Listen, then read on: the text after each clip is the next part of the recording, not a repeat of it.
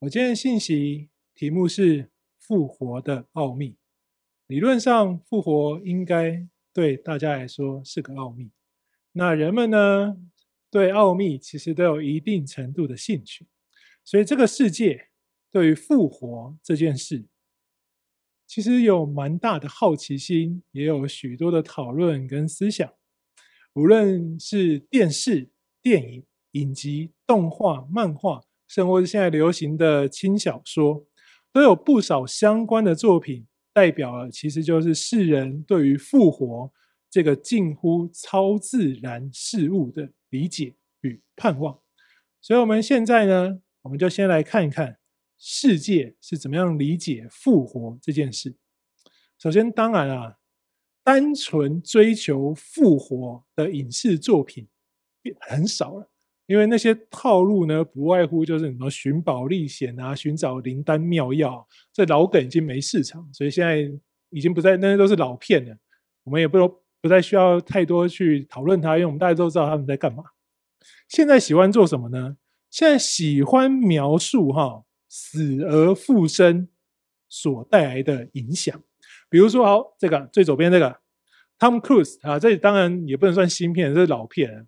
选老片来讲比较安全，没有爆雷的问题哈。你没有看过，这不是我的问题啊，很久了哈，十多年前的动作片叫《明日边界》，主角当然是阿汤哥嘛啊，他数十年如一日长这样。这部片也很特别，他因着跟外星人作战，这也没有外星人，但是他在跟外星人打架，他就阴错阳差有了不断复活的不死身，而且呢，他每一次复活呢，都会随之重置时间。什么意思？就像就像啊，你如果在座你有玩过电玩，就像打电玩一样哈。角色不会死，但是你在游戏中会死掉嘛？但是会怎么样？从头开始，意思是说每一次死掉你都可以重新来过。这听起来感觉不错啊，你有无限的机会。但你把它想象换到现实生活，阿汤哥就各种花样死法，对不对？然后不断重来，哇，这不断重来，不断重新死，还挺苦的哈。打电玩的人呢，当你看那个电影，就很能感同身受。哇，你真的很惨，就好像有人操控你，你不断各种死、各种尝试，就因为后面那个人想要尝试，你就得一直尝试。但他自己有个目标，他们要做什么呢？他们要打败外星人，所以他就善用这个不死身、不断重置的那个威能，准备要去打败外星人。一般的电玩游戏呢，你玩一玩，你一个很长的关卡，你中间还会有那种其他的记录点，对不对？就是我可以不不用每一次都从头开始，但阿汤哥这个能力呢，没有这么好，比较阳春点，每一次都要从头开始。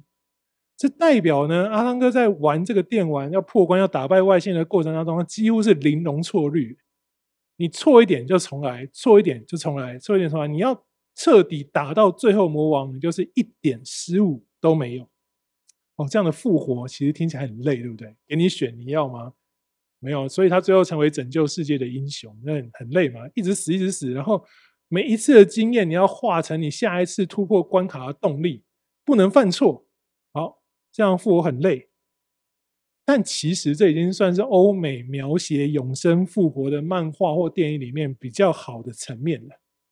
其他呢，更多就像这个《阴尸路》（Walking Dead）。就怎么样啊？就这这很这很长的、超级久的一个欧美连续剧，它开启了丧尸电影影集的流行嘛？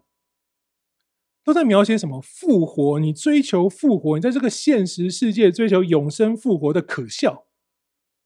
科学家的研究无论如何，总之就是一定会失败，然后外泄。本来呢，要治愈疾病或是帮助人抵抗衰老的药物呢，就会把活人变成丧尸之类，然后追求复活跟永生，反而成为了世界毁灭的主因。所以看起来他们在表达什么？你不要想了，复活这件事情在这个世界是没有的，是骗人的。你真的想要做到，反而带来的是很多的灾难、痛苦、毁灭。哦，所以这这这是那一阵子，或者是之前讨论复活、永生。所喜欢、所习惯的趋势，但这些题材也都差不多都用尽了，所以呢，另一个方向就出现了。啊，这是最新的嘛，就是那个鹿角男孩也是一样啊，就是都是疾病疫苗所带来的问题。这不想大家不想再讨论，但是又还在讨论复活跟永生，所以另外一个方向，异世界转生题材就开始呢被日本轻小说跟动画界发扬光大。目前这类作品呢，大概就有两种类型，分别是你在现实世界死亡之后，你会到了另外一个世界，作为新生命诞生。或是另外一个，你维持现实世界的模样，穿越到了异世界。但无论哪一种类型，总之这个套路就是主角会因此获得强大的能力，得以在异世界完成跟过去完全不同的人生成就和经历。比如，好，这是左边这个叫做，我实在不懂为什么名字都要这么长。关于我转身变成史莱姆这档事，哈。这听起来不是很想看，但没关系。我们内容内容好，重点是内容哈。描述他描述什么？描述一名三十七岁的普通上班族，他叫什么？三上物哈，很普通的名字，日本人。为了保护他公司的后辈，然后被随机杀人魔给刺死，然后就因着这个保护的意念，他不知道为什么就转身到了异世界。但是呢，转过去了，变成一只弱小的魔物，叫史莱姆。这颗蓝蓝的东西啊。好，很小很弱，一颗史莱姆展开他的新人生。但是随着冒险的展开呢，哦，他就发现自己有强大威力、强大的技能。然后呢，透过他这个温柔良善的心，在不断帮助跟收服各地魔物的过程当中，哇，这个史莱姆呢，就建立了魔物之国，成了一个温柔善良的魔王。哦，好了，有点有趣啊，他成为一个魔王，诉说一个成为魔王的故事。或是右边的呢？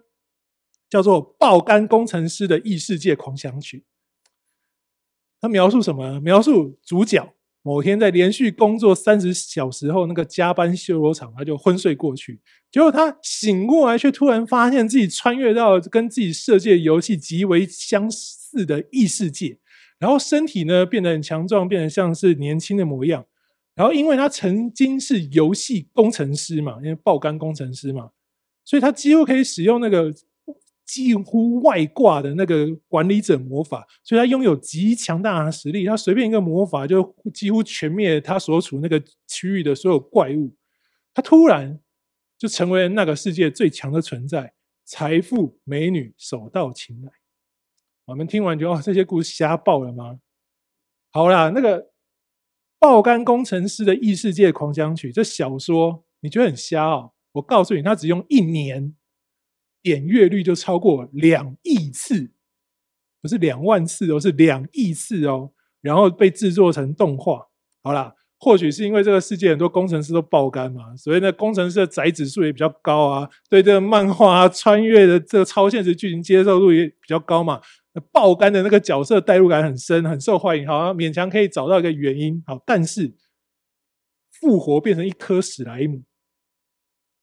非人类的弱小物种，你变成这种东西，然后再活一次，你觉得会吸引人吗？可是这个名称很长，长到我常常记不住的小说，它可以说是这一类异世界转生始祖，就是网络轻小说的转生始祖啊！它在二零一三年，十年前，在那个网络还没有很发达、还没有很快速的年代，它就有将近一亿五千万次的点阅数量。接着，他就发行了实体的漫画，从轻小说被画成漫画，发行了十年，累计发行量突破四千本，实体书籍比台湾总人数还多了快一倍。为什么？其实，亲爱的兄姐妹啊，人们对于复活，其实总是怀着一个既期待又怕受伤害的情绪，与这个议题保持了一个安全距离。什么意思呢？意思是，我们身为人，我们活在这个世界，我们都看过人死亡。我们看到人死亡，或我们知道人死亡，或我们听过人死亡，就像他这个人，就像跟世界突然断了连接一样。他再也不会因为你的任何行为、任何呼唤有任何反应，不会有任何感觉。他就像一个长得不是椅子的椅子，就那样。没有任何互动存在于这个世界上。最后呢，它要不是被埋到土里分解成为一坨蛋白质，要么你就是火化成为灰烬。每一个你曾经看过、经历，或是你意识到死亡存在的人，事实上你都无法避免死亡对你人生观产生的影响。所以，你如果不想死了，变成一个分解中的蛋白质，或者是你不想要你之前数十年的人生经历，在死亡发生以后，就像大火一烧，成为一片虚无，有发生好像没发生一样，那么。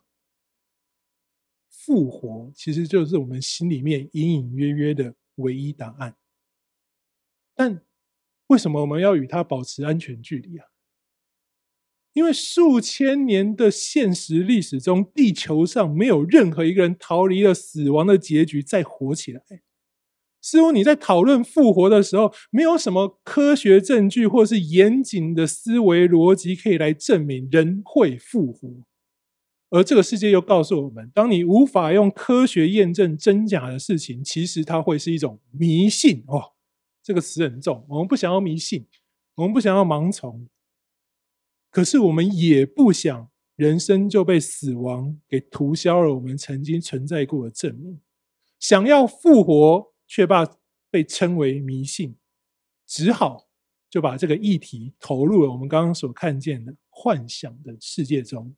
借由文学和影视的各种可能性，让我们内心当中那个隐而未显的复活盼望，有一个安全的小空间去慢慢滋养它。哦，转身啊，不错啊，复活啊，不错，重置也可以的。所以，亲爱的弟兄姐妹啊，你仔细想想，天堂，某种程度来说，天堂对今天的我们是一个异世界。在那个异世界的生活，比我们现在这个世界的生活来的丰富跟精彩。你不觉得跟那些转生的轻小说是相同的逻辑吗？所以你有没有发现，这些创作虽然不是出于信仰，但有时候他们都隐隐约约贴近真理。这就是我们看见世界的一个现状。就是各种宗教、各种学说，大部分都在谈论那死后未知的世界。对于人的复活，对于人的延续，有千百种说法。然后我们就是在这个世界生活、学习、成长，所以我们心中很容易有一个疑惑，就是大家你说这个，他说这个，这个小说写那样，那个电影演这样，是啊，我也想要复活，可是你显你们全部彼此不一样啊，又矛盾，谁是对的？我需要知道一个什么状态是真正的复活，让我们相信，让我们心中那个隐而未显的微小期盼，可以真正茁壮，成为我们生命坚固平稳生活的根基。答案在圣经里头。所以，我们今天所读的信息经文的三十五节说，一定会有人问：死人怎样复活呢？他们带着什么的什么样的身体来呢？其实不觉得我们的电影、轻小说、各式各样的文化、各种宗教都在试着回答这个问题？你以为回答完了吗？没有哦。这个问题的答案带着什么样的身体来？怎么样复活呢？随着时间，随着科学科技的进步，反而我跟你说是越来越难趋近真相。因为科学进步的二十一世纪，我们已经让过去不少以为是神话的事情实现了。人可以飞在天上，人也可以潜入海中。只要你有飞机，只要你有潜水艇，我们可以住在空中花园。只要你住的楼层够高，那个阳台，你弄个花园，它就是空中花园。甚至如果你够有钱，你已经可以生活在太空站，完全脱离这颗地球的供应。神话一个一个被达成，所以近年来科技大佬。亿万富豪们逐渐将目光转向健康与长寿，转向如何可以长生不老。似乎我跟你说，在今天你回去看，你仔细去了解这个世界，它没有像我们以为的那么神话。左上角那个 Acurhurst 就是一个公司，它之前在 Nature 的子刊发表一个研究，他说我们找到一个可以预防人衰老的方式。就是当你逐渐衰老，我给你反复置换你的血浆，你的细胞就会恢复活力。我这实验等于我们过往武侠小说里面的换血大法，对不对？你就换换一套，你就重新生一遍，然后功力暴增十年十年这样。现在这个东西实际被操作在世界上哦。今年五月四月底五月的时候，他们这个实验，他说我们成功了。他说我们，你只要把血液给我，我把你的血液稀释，然后从把纯化蛋白蛋白找出来，再输回另外你要。从老变成年轻人身上会成功。美国有个亿万的科技富豪，他叫 Baron Johnson，他亲自去做这件事情。他就叫他儿子，十七岁的儿子，把血浆拿出去，按着这个公司所说的弄回来，打到自己的身上。他说：“哦，OK，我觉得活力满点。Well，你觉得是就是啊，你这是 你说了算吗？没有人知道，但他觉得这有效。”世界已经告诉了你一个可以简化你衰老的方式。不止如此啊，这一位是脸书跟 IG 的老板 Zuckerberg，这一个是亚马逊的创始人 Bezos，这一个是 Oracle 的联合创办人 Larry Ellison，下面这个是有英国巴菲特之称的 Jim Mayron，左边这两个是 Google 的创办人。Brin and Page，他们都在做同一件事情。他们投入他们所有的资讯科技能力，投入他们大部不是大部分他们的财产。他们这群这些人共计投投入了数十亿美元，也就是近千亿台币，在各家生物科技的公司进行疾病的预防，或是研发抗衰老的药物。目前最新的进展，期刊说已经不是天方夜谭了。他们已经锁定了 DNA 序列当中的衰老细胞，也就是他找到了让人成为衰老的那个关键的因子。那怎么处理呢？他说很简单，既然它存在，我们会衰老，那我们就消灭它。所以他开始针对这个衰老细胞设计标靶药物。标靶药物听过哈？当你是一个癌症的病人，你想要治愈你癌症的时候，你不想要对你的全身造成影响的时候，你会服用标靶药物来消除那些指定的癌细胞，让你可以尽快恢复健康。他们决定针对这个衰老细胞设计标靶药物，消灭它，破坏衰老细胞，来达到减缓身体老化，避免老化产生的病痛。意思是在你延长寿命之余，它也可以确保你或帮助你。活得更健康、更久，不衰残。继续发展下去呢？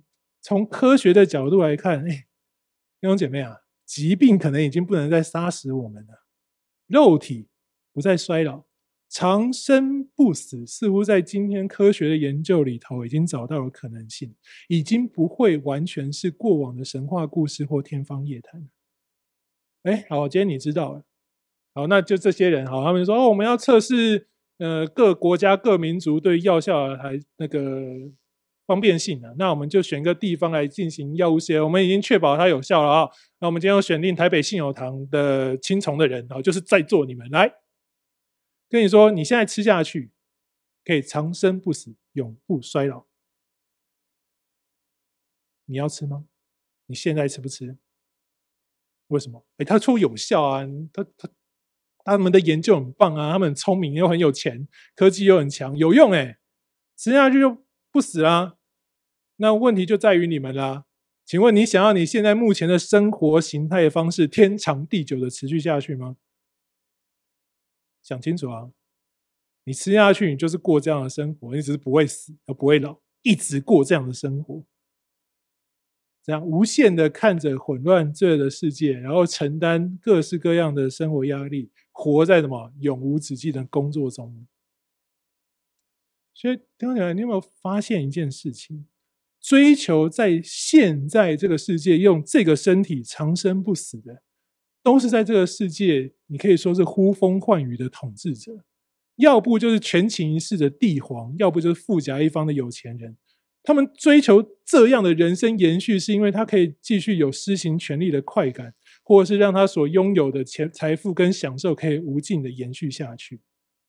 你不会看见帝皇手下的太监追求不朽坏的身体，对吧？你觉得他想吗？一辈子有太监的方式活下去？不会。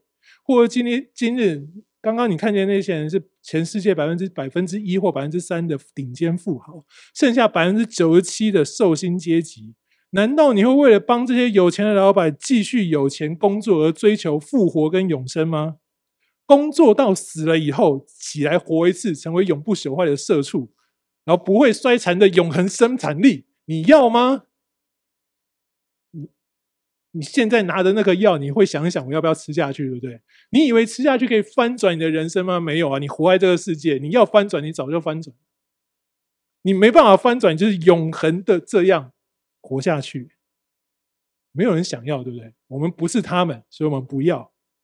没错。所以保罗在三十六节说：“若不死，就不能生。”意思就是，对上帝来说，真正的复活是你的肉身必然要死，在这个世界有一个结束，才能拥有那个真实可以存永、存续到永恒的生命。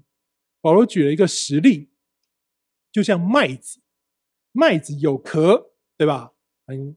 你如果看过麦子或稻谷，他说其他谷物也是嘛，你就想象你所看过的。我们台湾人看过米嘛，稻穗，好，有壳，对不对？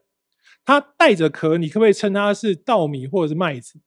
也是称为，对吧？但是这个麦子你不好直接吃下去，不是不能吃，但你不会想这样吃，唯有去掉它外头的壳。它才是对你有意义的麦子，是你认知那个可以使你饱足、可以使你吃饱、可以使你得享受的那个麦子。可以说是内里的果实才是麦子真正的形体，外面的壳它虽然是麦子，但它只并不是它真正的意义。这一段的比喻意义是什么？告诉你的是，你真正的人，你被包在这个罪恶世界所活着的肉身之中了。这比喻不是跟你说灵魂，你里面的灵魂才有价值，不是哦，不是这样二元的世界哦。这个比喻它指向的是原先创世纪里头神起初创造的美好完全人，也就是亚当夏娃还没有犯罪之前那个样子，在你里面应该是那个样子。你活在这个世界，肉身罪恶世界的罪恶肉身，其实就是麦子外面的壳，里面那个才是真正的你，那个子粒。才是真正的你，所以他接着说：“上帝创造世界万有都有应有的样式，就要就是要强化，让你理解这件事情。你看到下一段，他强调飞鸟走兽有飞鸟走兽的形象，树木花草日月星辰这些神所造的有它原本的样子跟作用，而千万年以来，这些生物都如同神起初所创造所赋予的那样子。”按着他原本的任务而活，他们没有违背他与上帝之间的约，被那个创造的任务，他们忠心的执行，按着他们与神的创造之约而活。所以，我们看见大自然，就是他如他所说，有很多的规律。那我们如果你看动物星球频道，你会发现里面有很多既奇妙的生物特性，你觉得很神奇，为什么它就可以这样？但它怎么生，它怎么怎么生养众多，这些特性都存在。天地万物都不用学习，就按着他们本来被赋予的方式生活。这就是十五章三十九到四十一节的意思。在神所创造万物当中，唯一的例外，唯一不是那个按着本性、按着本来被赋予、不用学习生活的，就是你今天左右看看眼所见的人类，本来不是这样的。本来神可以跟那些天地人可以跟那些天地万物一样，按着神所创造的本性本质尽情生活，但是因为亚当夏娃拒绝遵守上帝所立的约，破坏了与上帝之间的关系，人就落在了罪的残累中，不断的产生许多的恶，然后给身旁的人带来许多的伤害。而且这个恶跟伤害肯定是随着时间不断的累积，影响的层面就越来越广，也越来越深。在这个亏缺上帝荣耀、充满罪恶的生活形态，无法改变。你是你只能透过学习。我们刚刚说，你不是本性，你这个世界就这样。你除非你改变，整个世界的每一个人都改变，世界才会改变。所以神说，这个是这样的罪恶世界必须有个结束。如果没有你这个外在最深罪恶肉身的死，你就没有真正的活，你就无法使人回复那最初神所造的那个美好形象，并且这样的活下去。所以，亲爱的弟兄姐妹啊，死人复活的奥秘是这样的：所种的，意思就是我们汗流满面、终身劳碌工作，这就是所种的。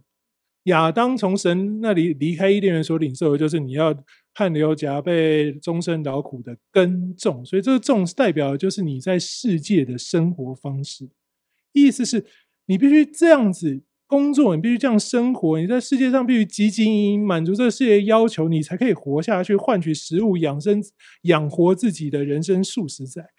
无论你多保养顾惜，你我们都知道这个肉体是会朽坏的。这是第一句也告诉你，所种的，无论你怎么样保养固形，在这世界上生活，你的肉体是会朽坏的。但我们要复活，回到原本能与神同行到永远。那永不朽坏的身体，就是第二句，复活的是不朽坏的。我们活着的罪恶世界，人所带来的不公不义，那些破坏与伤害，是羞辱神起初所造的美好，所以所种的是羞辱的。但我们复活，却能变回起初那样的荣耀，所以复活是荣耀的。我们可以与神面对面说话的荣耀。我们生活中许多的选择，在那些时刻，实际上我们有时候我们会像亚当夏娃一样，在魔鬼的试探、诱惑中软弱。所中的是软弱，但复活以后，我们却能够成为完全依照神心意而活的刚强存在。复活的是强壮。这才是真正的复活，而不是什么永葆青春、延年益寿、肉体金刚不坏、白日飞升，或者是你就转身到了一个贵重金属打造、金光闪闪、黄金街碧玉城的异世界。不只是这样的，这些都是人类对于死亡恐惧而追寻到复活中复活那个隐隐约约真理的海市蜃楼而已。建立在这些学说上的盼望，终究就像海市蜃楼一样，会随着虚影一样幻灭。但是从耶稣基督来以后，真正复活已经不再是奥秘，因为耶稣基督道成肉身，在十字架上牺牲性命，流出宝血，亲自成为通往生命与真理的道路。只有借着他，我们才能到上帝那里去。所以保罗告诉我。你要得到这个复活的奥秘，你要能够真正复活的关键就是四十四节。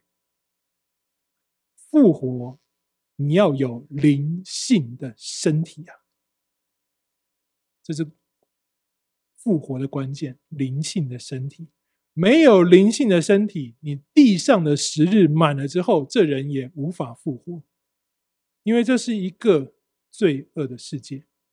你如果在这把这些事情，你没有灵性的身体的话，你只是把这些罪恶延续到永远而已。事实上，你就是把这些痛苦跟伤害给延续到永远。某种程度来说，永恒无尽的痛苦跟伤害，它跟地狱没有两样。你这样子活在世界上，没有神，几乎等于活在地狱当中。所以，哥林多前书的后面十五章的五十到五十一节告诉我们。血肉之躯不能承受神的国，必朽坏的也不能承受不朽坏的。我如今把一件奥秘的事情告诉你们：我们不是都要睡觉，而是都要改变。改变。保罗告诉我们，复活跟永生对人真正的意义就是一个改变。你要改变成为一个灵性的身体，也就是属圣灵的人。这是你可以复活的真正关键。如何改变呢？其实就是保罗在哥林多前书过去你们所听的信息十二到十四章的内容。今天我就简单的总结跟归纳一下。第一个，你要口里承认，心里相信耶稣基督是你的主。这是十二章一到三节所说的。你不属圣灵的人，你没办法口称耶稣基督是主。所以你第一个口承口里承认，心里相信。第二，是你乐意按着真理侍奉，使人因着你的摆上得益处。这是十二章的四到十一节。第三，你要能够去爱，追求那个爱人如己的生活，使爱是永不止息。这是十二章的十二节到十三章的十三节。第四。切慕属灵的恩赐，做先知讲道，其实也就是用上帝的话语来造就人、安慰人、劝勉人，帮助身边的人也明白你所知道的善，上帝的美好。他被你感动，也认识了你所认识的神。这是十四章的一到二十五节。第五，你必须学会节制跟谦卑，顺服神的引导。按着神所赐的良心做对人有益的事，那些会造成纷乱、混乱、影响神真理的事，你要竭力的避免。这是十四章的二十六到四十节，这些统称十五章一节的福音。所以弟兄姐妹，你要怎么样得到灵性的身体？就是活在福音里头。无论你现在在人生的哪一个阶段，你在什么样的生活处境。弟兄姐妹，你都可以按着你所理解、所知道的福音去活。所以，复活之所以可以成为基督徒的盼望，原因就是这不仅仅是一个未来的梦想，或者是一个可能性而已，而是它是你今天的选择。你必须决定，你今天要成为一个属圣灵的人，要有一个灵性的身体，你才会拥有日后的复活。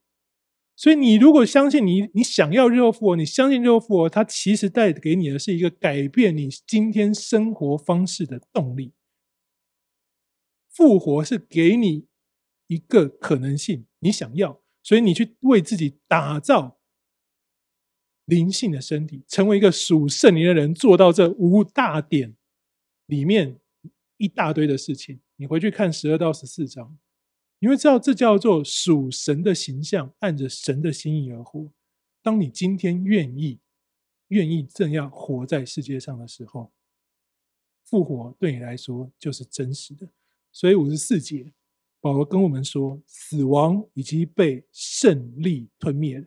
意思是，复活它其实是一种胜利，代表你的选择胜过了世界的罪恶跟魔鬼的谎言。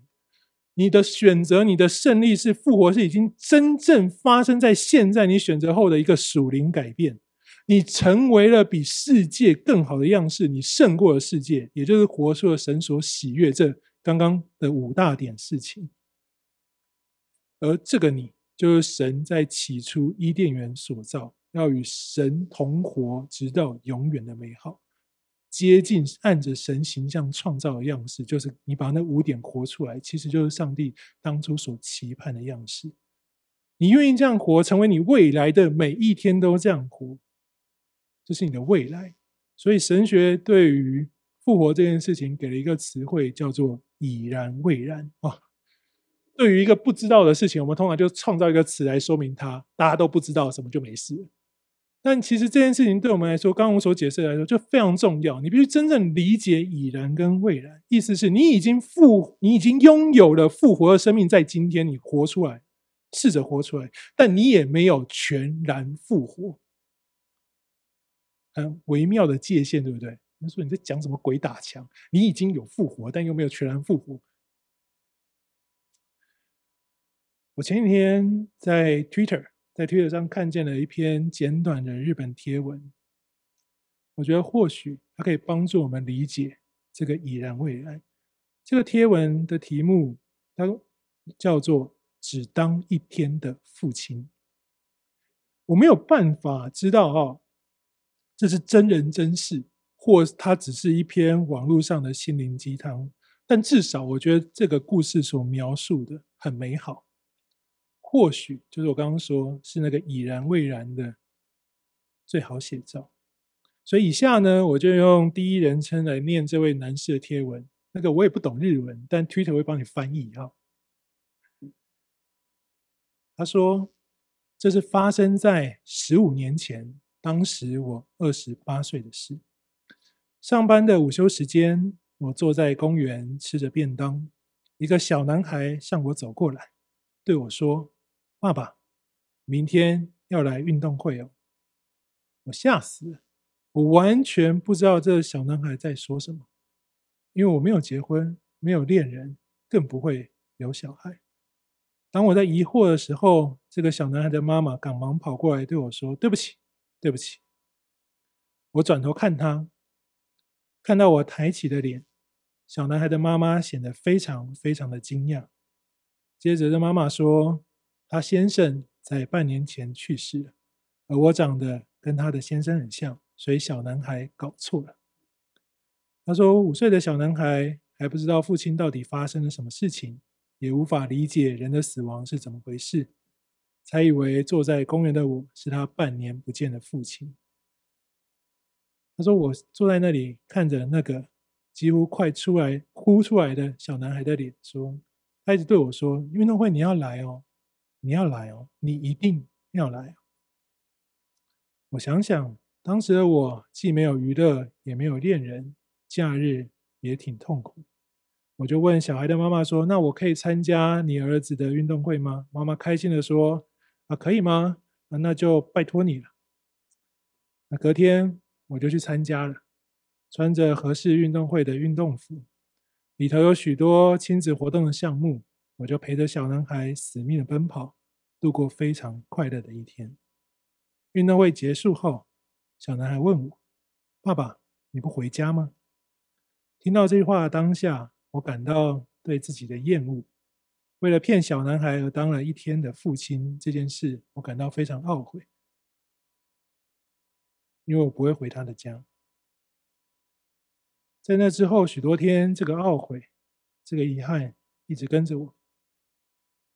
我决定去找小男孩的妈妈说：“请让我当你儿子的父亲好吗？”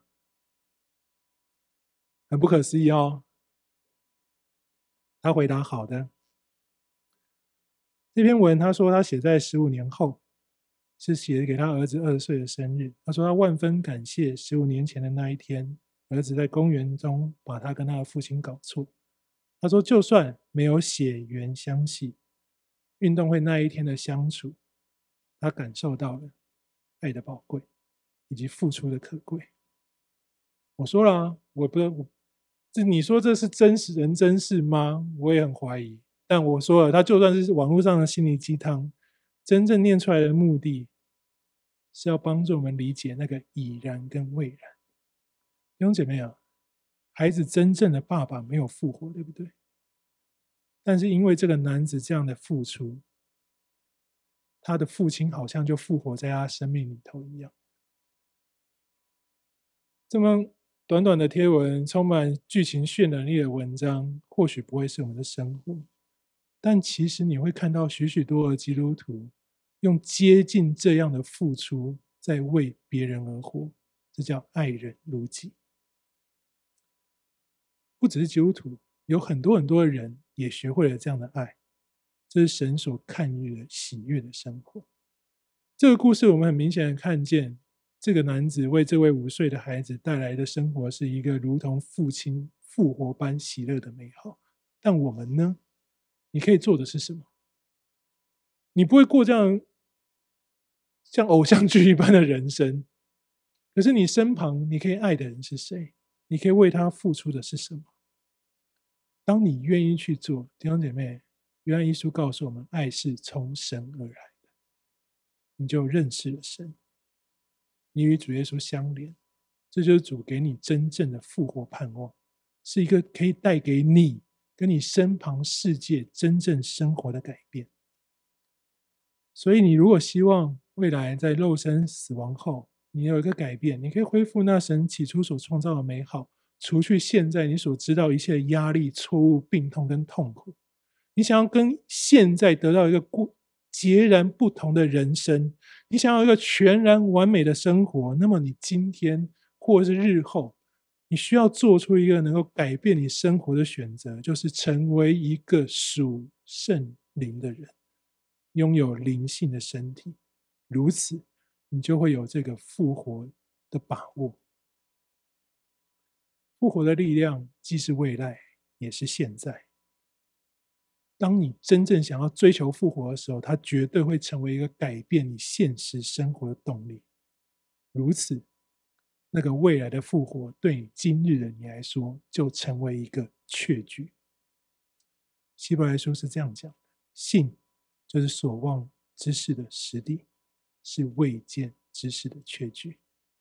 愿这个复活是你的实底，也是你每一天生活的确据。我们一起祷告。父神，我们谢谢你，你赐下你爱子耶稣基督来赎回我们，借着他成为我们的生命，使我们认识真理，以及通往父你那里去的道路。愿主坚固我们的信心，坚定的相信主耶稣透过圣经所吩咐我们的一切话语，使我们真实的活成属圣灵的人，拥有灵性的身体。因为我们知道，这是复活的确据，也是我们生命一切的盼望。愿主让我们借此回到主你所起初所造的样式，是那个美好与主亲近、与主同行，直到永远的样式。求复活的力量改变我。使我们传扬这个福音，在我们所生活的世界，也为身旁的人带来这样复活的盼望。谢谢主，祷告奉告主耶稣基督的名求，阿门。